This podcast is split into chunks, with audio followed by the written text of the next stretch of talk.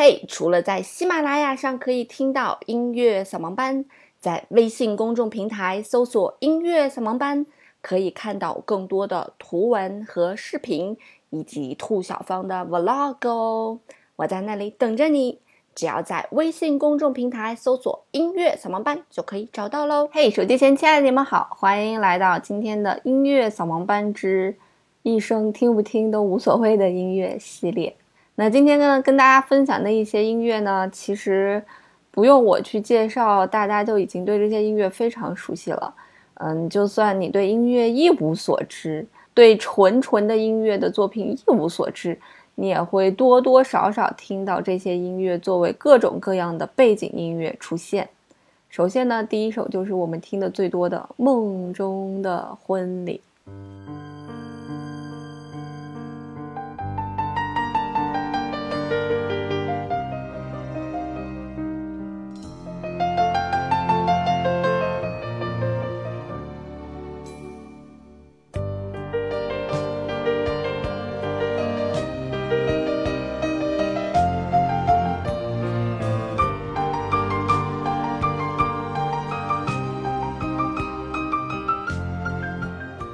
梦中的这首婚礼是两位法国作曲家创作的，哈，叫做保罗·塞尔维尔和奥利弗·图森，为理查德·克莱德曼量身定做的。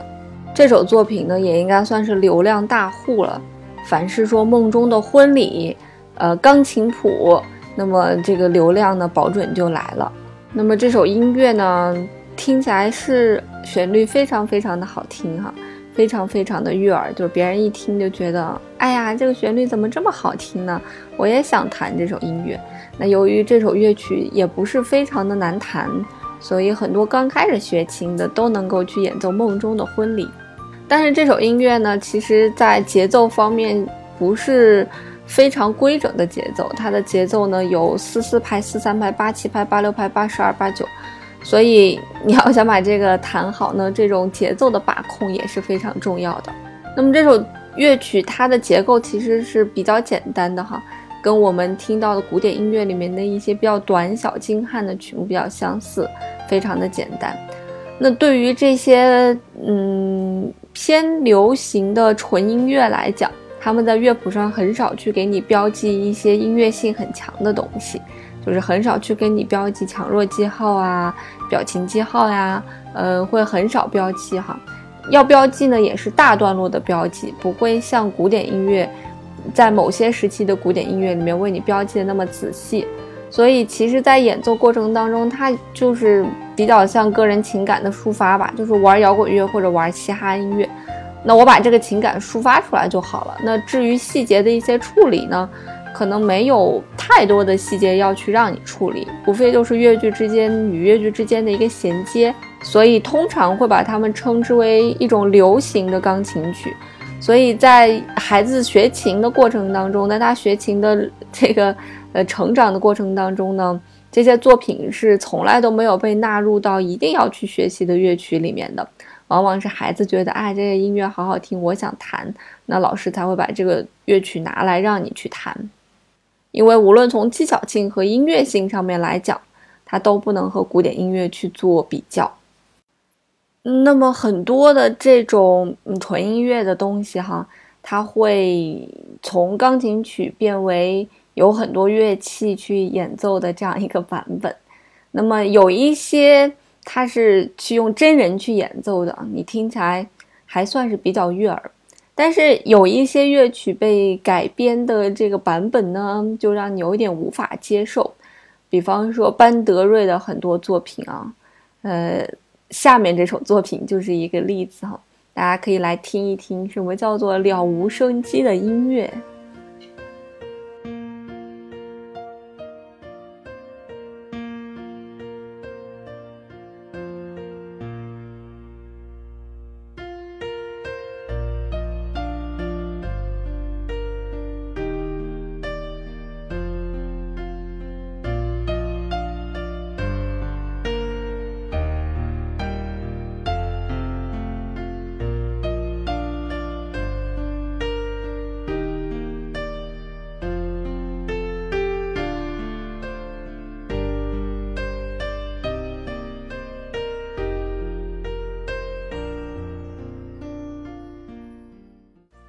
旋律好听吗？是挺好听的，大多数人听到都觉得好听。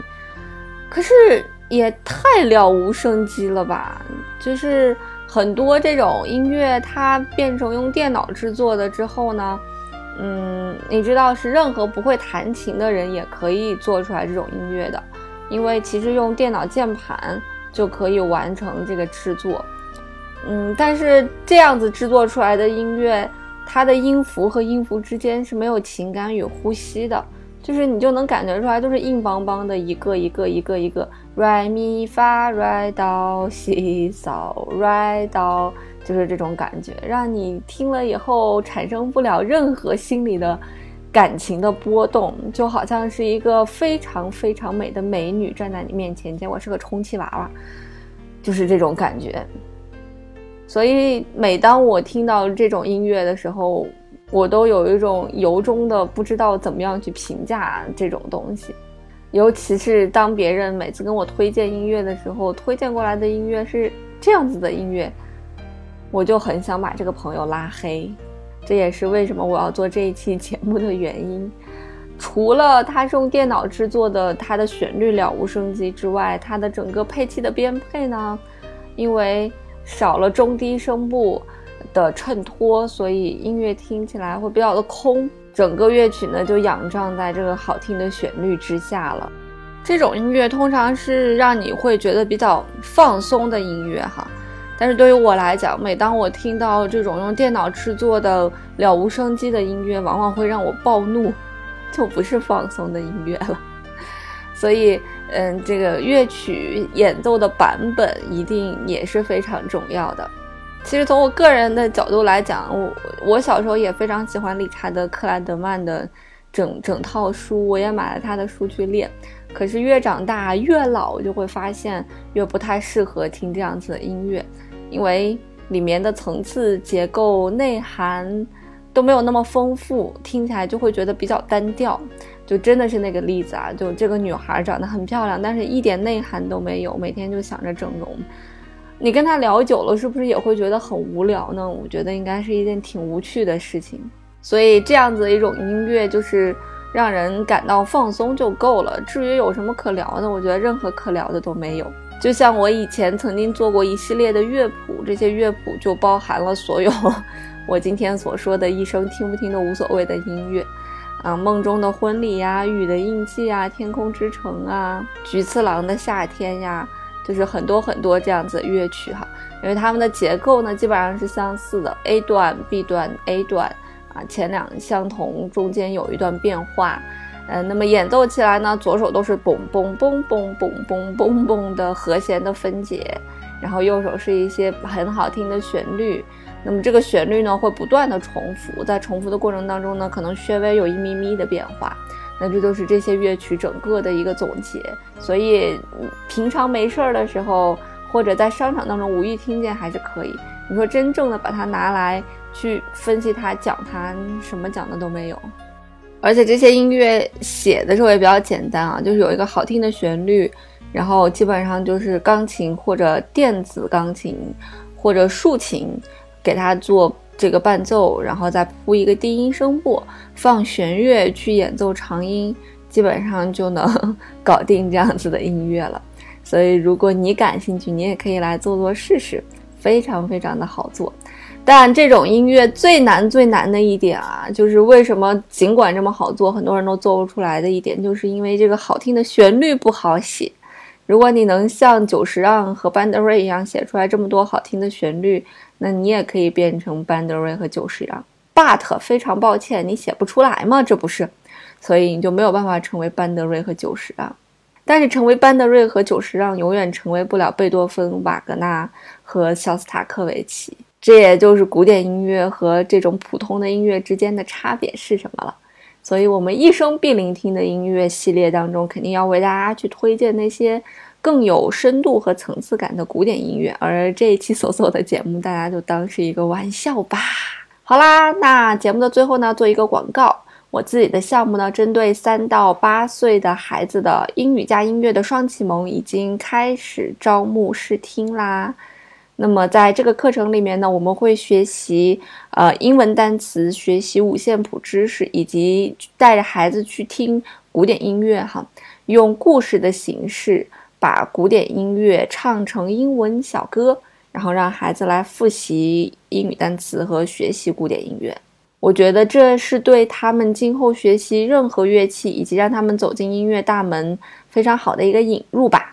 这也是我想了很多很多很多年之后，觉得嗯这样一个形式是可行的，所以才把它实践了出来。所以如果身边有适龄的家长朋友，可以来听听课。音乐不迷路，就在扫盲班。那我们这周的节目就这样啦。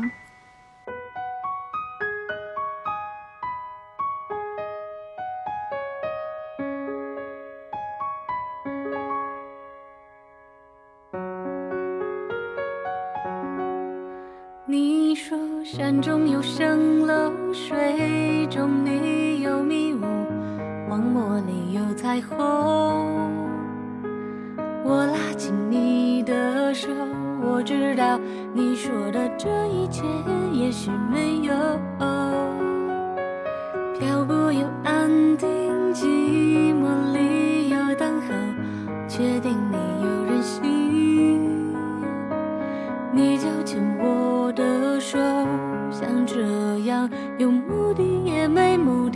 走。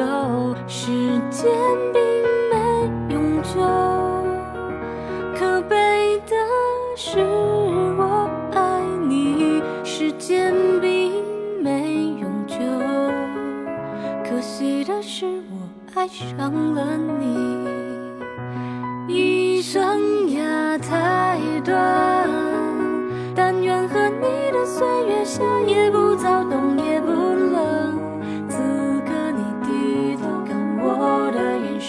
往后都只属于我一个人。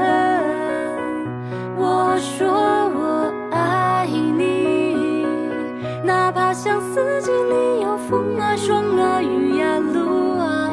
可是那是你呀，怎么能是你呀？怎么能不是你呢？一生呀太短，但愿和你的岁月夏也不早，冬也不冷。从此你的黄昏和清晨，往后都只属于我一个人。你说你爱我，要把所有都给我，悲呀喜呀和小脾气。我看着你笑了，像孩子一样笑了，在我身边。